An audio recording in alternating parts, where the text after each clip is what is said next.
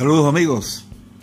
Este podcast es presentado por el Centro de Coaching, Programación Neurolingüística e Innovación, que funciona en la ciudad del Tigre, Tabanzuategui, Venezuela, donde los invitamos a utilizar nuestros servicios de consulta de psicología, de psiquiatría, tanto para niños, adolescentes, adultos, nuestros servicios de coaching tanto personal, de vida y de organizaciones. Y por supuesto nuestros diplomados, coaching con PNL, psicología positiva, mindfulness, coaching deportivo y una serie de cursos y talleres de desarrollo personal, autoestima y asertividad, manejo de conflictos, relaciones de pareja, eh, negociación y toma de decisiones, aprender a ser felices, entre muchos otros. Nuestras modalidades son presenciales o la manera online y un programa mixto, semipresencial y online. Para información, comunicarse con nosotros por nuestro correo davidnfigueroa.gmail.com David N, N de niño, Figueroa, gmail.com y nuestros teléfonos el 58, que es el código de Venezuela, el 0424-865-9776 y el 0426-382-1806. El Centro de Coaching PNL Innovación. El arte de la excelencia, de la comunicación eficaz y del cambio.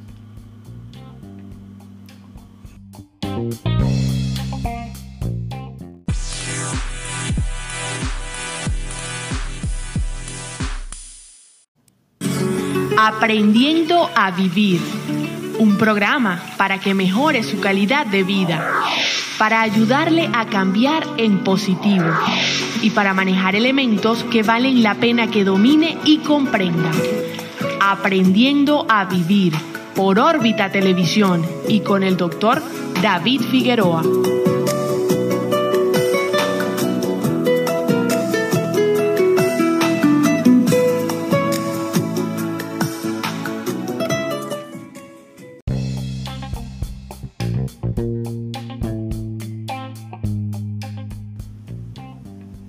Saludos amigos, les habla el doctor David Figueroa, médico psiquiatra. En este episodio, que por cierto es el número 100, vamos a hablar de, vamos a seguir trabajando varios aspectos de la PNL, la programación neurolingüística. Este es el audio número 6, lo llamamos el planteamiento y el logro de objetivos. Les recomendamos que, escuchen los anteriores. El primero era de presuposiciones de la PNL, luego el dos era comunicación eficaz, el tercero los mapas mentales, el cuarto fue las creencias, el quinto fue el poder de la palabra, los cambios de creencias a través del lenguaje, y este sexto que es el planteamiento de objetivos. Una metodología que tiene la PNL para lograr los objetivos. Esto es fundamental en la vida, esto está presente permanentemente en todos nosotros. Y de que tengamos una metodología va a depender muchas veces nuestro éxito o nuestro fracaso.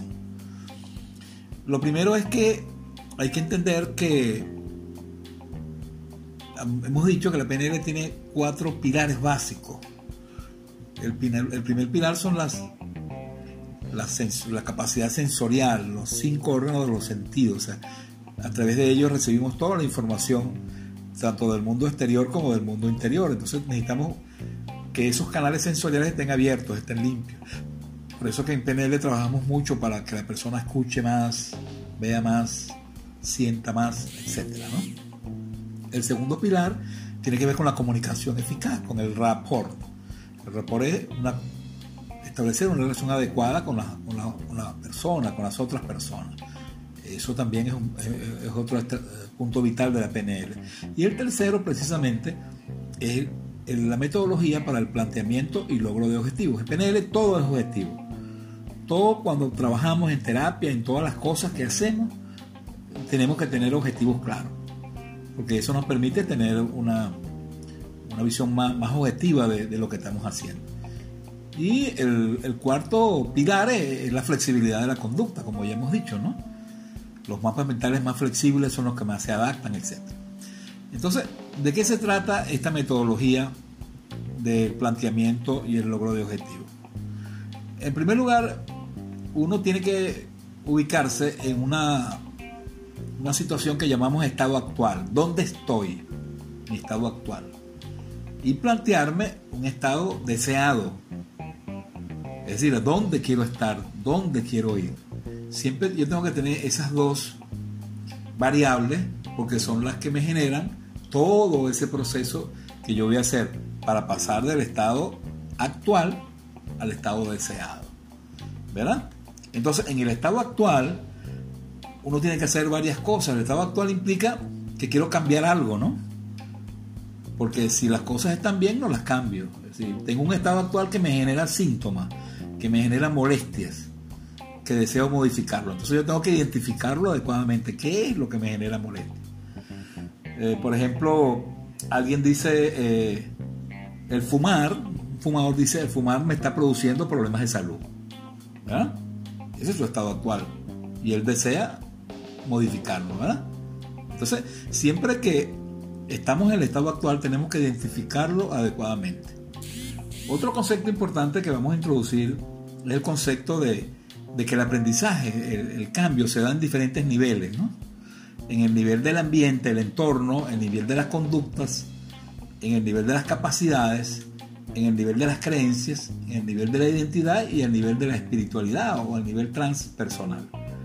Estos fueron descritos por un investigador que se llama Robert Dills, que es un aventajado discípulo de Richard Barley y John Grinder, escrito muchísimo, y él sistematizó este modelo que se llama eh, los niveles lógicos y neurológicos del cambio.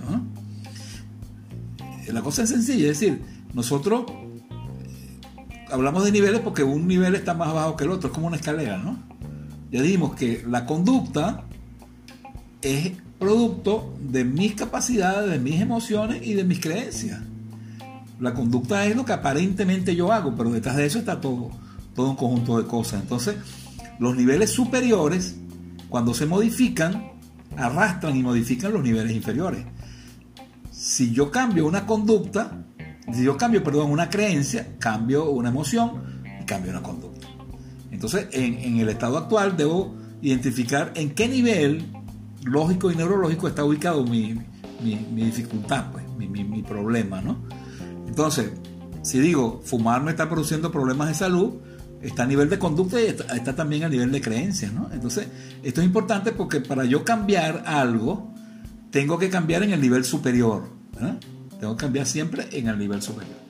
Entonces, uno, tengo que identificar adecuadamente, para ello necesito ubicar en qué nivel lógico y neurológico está la situación. Y dos, algo que ya hemos repetido, que tengo que, el estado actual se debe a que tiene una intención positiva, es decir, toda conducta, toda creencia, toda emoción tiene una intención positiva. Eso es una presuposición de la PNL que hemos repetido muchas veces. Aunque parezca raro, contradictorio, la intención para la persona siempre es positiva. Por ejemplo, ¿cuál es la intención positiva cuando la persona cree que le está haciendo daño fumar? Bueno, si él deja de fumar, se va a mejorar. Pues ahí está la intención positiva. O al revés, la persona dice, oye, yo fumo y eso me produce tranquilidad, me produce relajación. Bueno, la intención positiva es esta. ¿Se dan cuenta? Entonces, siempre nosotros identificamos la intención positiva y el nivel neurológico en que hacemos el cambio. Los cambios son aprendizajes, ¿no? Ya dijimos que el aprendizaje no es más que el cambio de comportamiento de una manera permanente, eh, producto de la, de la, experiencia, ¿no? Cambiar es aprender.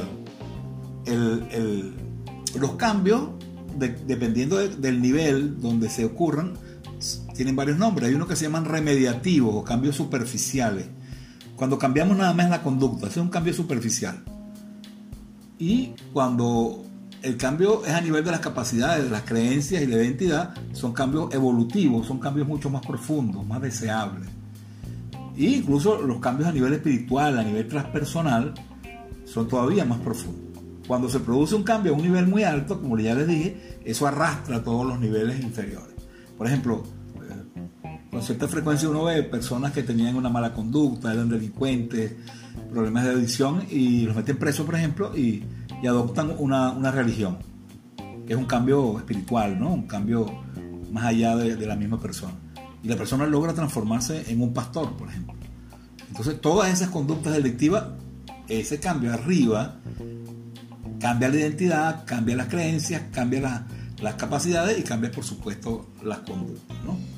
Entonces, esto eh, se relaciona con lo que llamamos el, estado actual.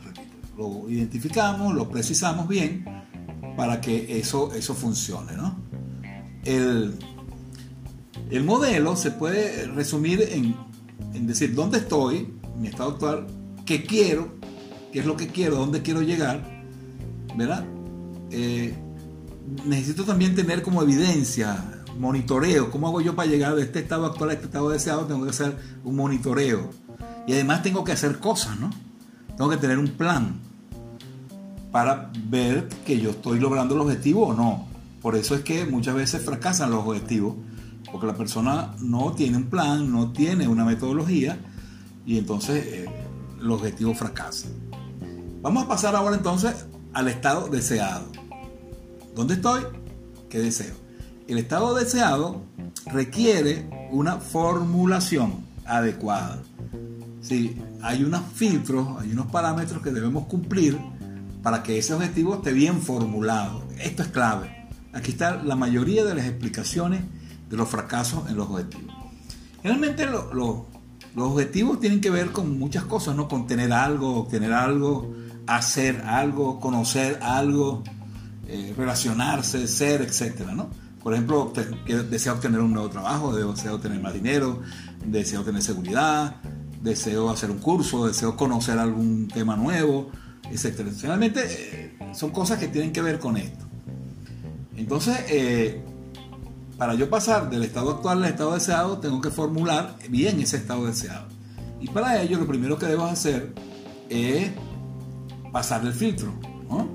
El filtro no son más que una serie de preguntas que yo debo hacerme para ver si precisamente estoy haciendo un planteamiento correcto. Entonces, la primer, el primer filtro es que los estados deseados deben ser planteados de manera afirmativa, no negativa. Por ejemplo, alguien dice, estoy gordo, estoy obeso. Es un problema, ¿verdad? Estoy obeso. Entonces, ese es el estado actual. El estado deseado, deseo no ser obeso. Entonces, cuando se plantea con el no, el cerebro no codifica el no. Entonces, cuando yo me imagino mi objetivo, me tengo que ver gordo. Entonces, está mal planteado, porque debe ser planteado en sentido afirmativo. ¿Cuál sería, por ejemplo, decir, estoy obeso, deseo ser delgado. O sea, el ser delgado, yo me lo puedo imaginar y es completamente distinto. Entonces, no planteen objetivos en sentido negativo, como negaciones. ¿Por qué? Porque es el concepto que si yo le digo a alguien, mira, no pienses en un elefante rosado, ¿cómo haces para no pensar? ¿Te cuenta? Entonces, el, cerebro no codifica el no. Entonces, los objetivos tienen que ser eh, afirmativos, en sentido afirmativo. El estado deseado también tiene que cumplir con la intención positiva del estado actual. Es decir, si alguien fuma y te dice, bueno, yo fumo porque me tranquilizo, el estado deseado es decir, deseo estar tranquilo, deseo estar relajado. Yo lo que hago es darle herramientas a esa persona para que se tranquilice, se relaje de una manera sana, sin tener, sin tener que fumar, ¿no? Entonces, segundo, el objetivo de ser específico, concreto. O sea, los objetivos muy, muy grandes se pierden. Por ejemplo, yo digo, deseo comunicarme mejor. Pero comunicarte con quién? Con tu pareja, con tus vecinos. Y la comunicación, ¿cuál es la verbal, la escrita? Entonces, hay que ser concreto, específico. Mientras más concreto es el objetivo, mayores posibilidades tiene de que uno lo cumpla. Por supuesto, el objetivo debe ser realizable, ¿no? Es una cuestión básica. ¿Qué quiere decir eso? Que si yo me planteo un objetivo que no es realizable, por ejemplo, si yo digo, yo deseo ir a pasar las vacaciones en la luna, hasta ahora con la tecnología, eso no es realizable, aunque en el futuro podría hacerse, pero ahorita no es realizable. Entonces, si yo me planteo un objetivo no realizable, voy a fracasar. ¿Se dan cuenta? Entonces, chequen, ¿no? En sentido afirmativo, que sea realizable, o sea, eh, que con las cosas que yo tengo, que pueda conseguir, se puedan realizar. Hay, hay veces muchos objetivos son un poco difíciles de ver si son realizables o no, pero, pero tenemos que, que descartar esos objetivos irracionales porque no, no funcionan. Pues. Valerie Linden decía que la diferencia entre una persona exitosa y otra es que la persona exitosa transforma sus sueños en deseos. Sus deseos los transforma en objetivos, en proyectos. Y los proyectos los, los, los transforman en objetivos y en metas. ¿no? En metas son objetivos cuantificables, verificables en el tiempo. Entonces, el objetivo tiene que ser específico, tiene que ser realizable, tiene que estar planteado en sentido afirmativo y otro elemento clave que es el objetivo debe estar bajo mi control. Es decir, que yo no puedo plantearme un objetivo que no dependa de mí, tanto eh, en el inicio como en el mantenimiento del objetivo. Muchas veces no depende totalmente de mí, pero tiene que depender de mí. Si yo digo deseo comprar un carro, ¿verdad? Yo digo, bueno, eso depende de mí. Bueno, sí depende, si yo trabajo, pido prestado, etcétera, etcétera. Pero si yo digo, deseo que las personas me quieran, ese, objetivo no depende de mí. Entonces, el objetivo debe estar bajo mi control. Yo lo que podría decir en este caso, es decir, yo me voy a portar bien, voy a ser cariñoso para que las personas me quieran, pero, pero no puedo uh, lograr objetivos de otros, de otras personas. Deseo que mi mujer no me regañe, no me grite. Es un objetivo mal planteado, ¿Por qué? Porque no depende de ti. Entonces, insisto que esto es clave, que uno tiene que pasar todos estos pasos, que son filtros, muchas veces no son sencillos, hay que pasarlos una vez y otras veces, para que se cumplan las normas del... Acuérdense que estamos haciendo formulación correcta, formulación adecuada del objetivo. La otra característica, son dos más, es que el objetivo debe ser eh, transformarse en una meta. ¿Para cuándo lo quiero? Otro problema frecuentísimo es que deseo comprar un carro, deseo eh, irme de viaje, lo que sea, pero ¿para cuándo? Si tú lo dejas, si no, no le pones fecha a ese objetivo, probablemente se queda en el aire. Entonces, ¿para cuándo lo quieres? Hay objetivos que uno puede, son sencillos, hay objetivos grandes a mediano plazo, a corto plazo, pero hay objetivos muy, muy, muy concretos y muy rápidos, y hay otros más a mediano plazo, ¿no? Pero uno tiene que plantearse una meta, decir, transformar el objetivo en una meta cuantificable, en este trimestre, en este año o en lo que sea, todo dependiendo de las características del objetivo.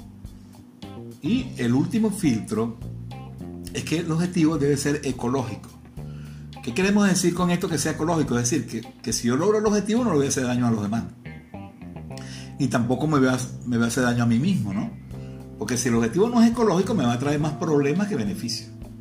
Es decir, tengo escasez de recursos, bueno, me robo un banco y tengo recursos, pero eso es ecológico. No es ecológico, ¿por qué? Porque me pueden meter preso, me pueden matar, voy a cometer un delito, etc. Entonces, el objetivo debe ser ecológico. Entonces, recapitulamos. La formulación correcta va a depender que le pasemos un filtro, que sea afirmativo, que dependa de nuestro control, que sea concreto, que sea específico, que sea realizable que se transforme en una meta y que el objetivo sea ecológico, ¿verdad? Siempre hay que pasar eso. Insisto, muchas veces hay objetivos medio complicados que uno tiene que buscarle bien la vuelta, pero si lo formulas bien, la posibilidad de que lo logres es mayor. Los objetivos primero se plantean en la imaginación, uno tiene que imaginárselo, uno tiene que vivenciar el objetivo, tenerlo ahí, soñarlo y transformarlo, como decía Bandler, en un proyecto, en una meta, pero tenerlo bien presente. Un objetivo que yo no me pueda imaginar, no lo voy a lograr nunca. Lo primero, los objetivos se logran en la imaginación, en la mente. Otra cosa importantísima es precisamente lo que se llama el monitoreo, que es otra fuente frecuente de fracaso de los objetivos. Es decir, no le hacemos seguimiento al objetivo. Son como la, las promesas de fin de año, ¿no? Este año voy a rebajar, este año voy a dejar de fumar. Eh, después del 31 de diciembre voy a, voy a rebajar, voy a hacer ejercicio pero no hay un monitoreo, no hay un seguimiento. Entonces, esto es claro. Yo necesito monitorear mi objetivo. Y ese monitorear de objetivo tiene que ser muy claro, muy preciso, que son lo que nosotros llamamos evidencias. Yo tengo que tener evidencias ¿Y cuáles son las evidencias objetivas? Yo tengo que decir, ¿qué me veré yo haciendo? Deseo comprar un carro, por ejemplo. Muy bien. Entonces, ¿qué me veré yo haciendo para, comprar un carro? Me veré visitando la fábrica, visitando la tienda de carros, me veré buscando préstamos, me veré yendo al banco, me veré haciendo cosas. Porque si no me veo haciendo eso, entonces es que el objetivo no, no, va bien. Pues. Entonces, evidencias concretas, objetivas, a través de los órganos sensoriales. También evidencias auditivas. ¿Qué me diré? Oye, mire, ya conseguí el préstamo, ya creo que tengo la cuota inicial, el banco me va a financiar. O sea, tengo que hacer ese monitoreo. Y evidencias sensoriales también, cómo me siento con esto. Entonces, todos estos elementos hacen esta metodología. Esta metodología hay que practicarla, hay que repetirla hasta que uno logra más o menos dominarla, ¿no? Fíjense que en, el ejemplo que, habíamos puesto, en el sentido de, que la persona, por ejemplo, desea ser delgado, ¿verdad? Está obeso, ahí está el problema, deseo ser delgado, entonces, el estado deseado, ¿verdad? Desea ser delgado es realista, sí, puede ser realista. ¿Es concreto? Sí. Incluso yo puedo decir, yo deseo pesar tantos kilos, para ser más específico. Ajá, depende de mí. Bajar de peso, sí. Si hago una dieta, si como menos, depende de mí. Eh, ¿Para cuándo quiero ese objetivo? O sea, no voy a hacer perder 100 kilos en un día, ¿verdad? O 20 kilos en un día. Tengo que ponerme una meta que sea absolutamente adecuada con el, el logro del objetivo. Es ecológico, claro, porque no le hace daño a nadie, me va a sentir bien, etcétera, etcétera. Entonces se dan cuenta. Entonces, ¿qué evidencia voy a tener yo de que me estoy acercando o alejando del objetivo? ¿Qué me veré haciendo? ¿Me veré comiendo menos? ¿Me veré comiendo comida sana? ¿Me veré haciendo actividad física o no? Si yo me veo comiendo igual, me veo tirado a una cama, ese objetivo me estoy alejando del objetivo. ¿Se da cuenta? Entonces, el logro del objetivo es un proceso dinámico, un proceso permanente para que realmente se, pueda, se pueda realizar. Fíjense, en esto de, las evidencias hay una cuestión básica en PNL que llamamos el modelo POPS, P-O-P-S. Son un acrónimo que son las iniciales de prueba, operación, prueba, salida. También en inglés es TOTE, Test Operation, Test Exit. O sea, ¿qué significa eso? Fíjense, por ejemplo, cuando yo logro un objetivo, yo tengo que probar dónde estoy. Entonces, comparo mi estado actual con mi estado deseado. Si veo que no, me acerco, ¿qué hago? Opero. ¿Qué es operar? Aplicar recursos, aplicar el plan que tengo, ¿no? Entonces aplico recursos y veo si mi objetivo avanza o no. Y cuando logro completamente el objetivo, salgo, salida, llegué, ya, salida. El ejemplo, tengo que un clavo encima de la mesa y la mesa tiene un problema en una, una pata de la mesa y el clavo está encima de la mesa. Estado actual. Estado deseado, deseo clavar el clavo. Está bien. ¿Es específico? Sí. ¿Es afirmativo? Sí. ¿Es ecológico? Sí. ¿Depende de mí? Sí. ¿Es realizable también? ¿Para cuándo lo quiero? Bueno, yo puedo clavar un clavo en unos minutos, ¿no? ¿Y es ecológico? Sí, porque no le hace daño a nadie. Entonces, ¿qué es lo que, qué es lo que yo hago? Yo empiezo, digo, ¿qué recursos yo necesito? Porque es la otra parte de la metodología. Tú tienes que plantearte qué obstáculos vas a tener para lograr el objetivo y qué recursos tienes. Precisamente la PNL lo que hacemos es enriquecer a la persona con recursos para que logre los objetivos. Todas las técnicas lo que hacen, como yo les he dicho antes, es fortalecer ese mapa mental, darle recursos a la gente para que pueda lograr los objetivos. En este caso, por ejemplo, el tipo, ¿qué recursos necesito? Necesito un martillo, por ejemplo, o una piedra, algo, algo que, que, haga fuerza y me, me permita que el clavo se hunda en la madera. Un martillo, por ejemplo. Ah, bueno, aquí está el martillo.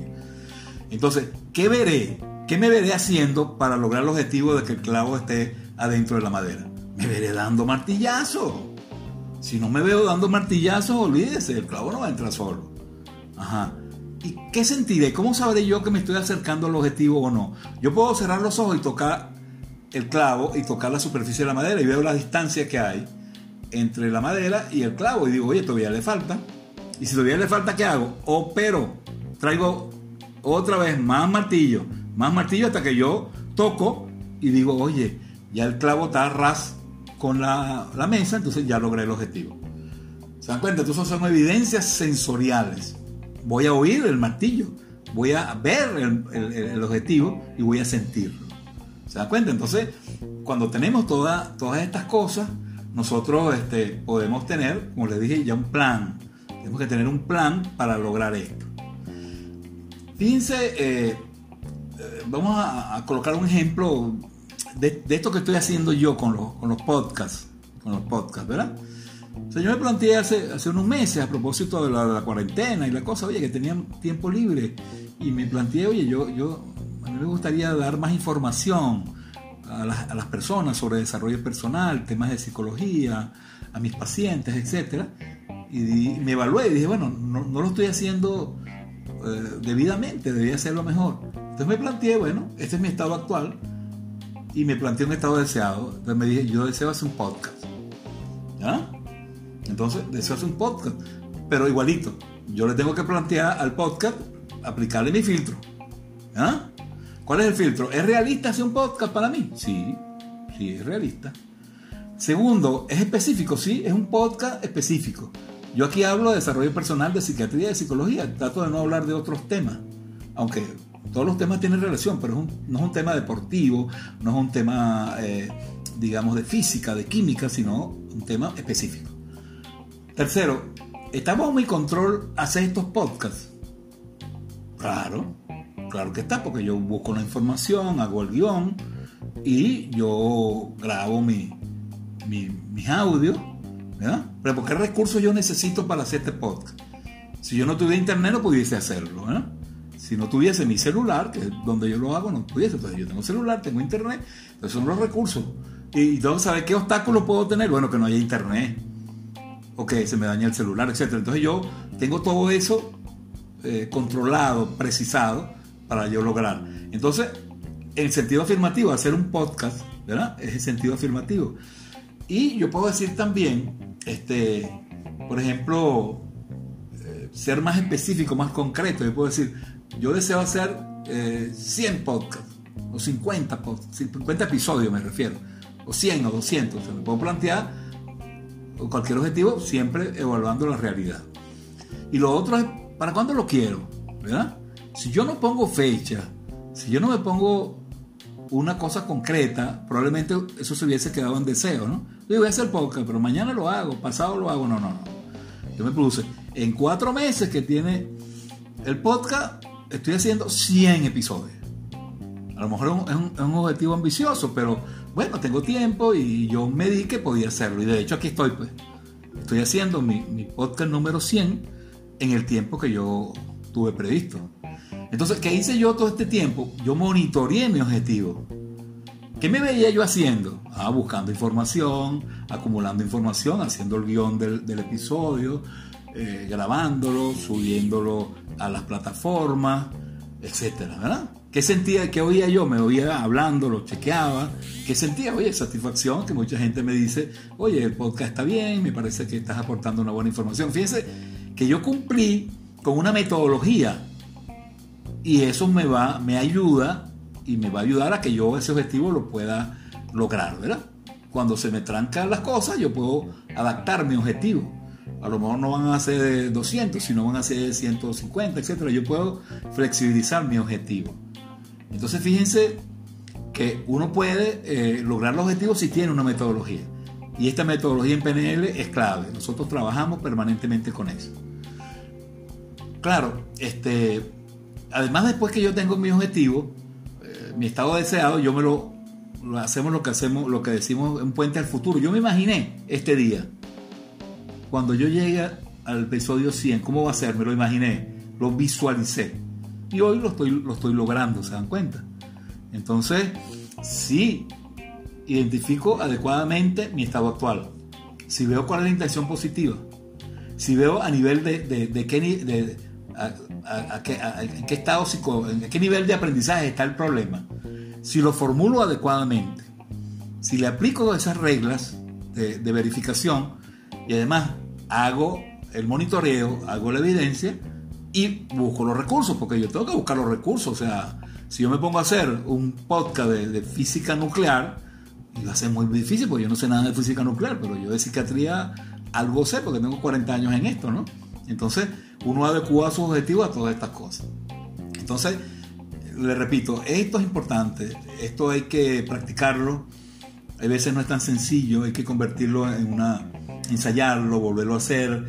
Muchas veces no nos sale bien, pero mientras tengamos metodología, las posibilidades de éxito son mayores.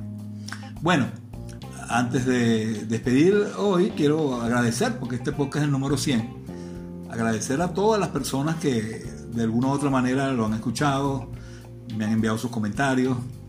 Y bueno, tenemos ya más de 3.000 visitas, ¿no?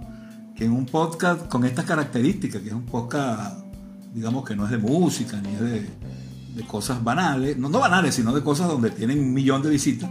3.000 visitas para un podcast educativo no es malo. Y en apenas cuatro meses. Yo les agradezco mucho a todos ustedes su, su deferencia para con nosotros. Y les agradezco sus comentarios, sus críticas, sus opiniones para poder mejorando, ir mejorando nuestros contenidos. Muchísimas gracias y hasta la próxima.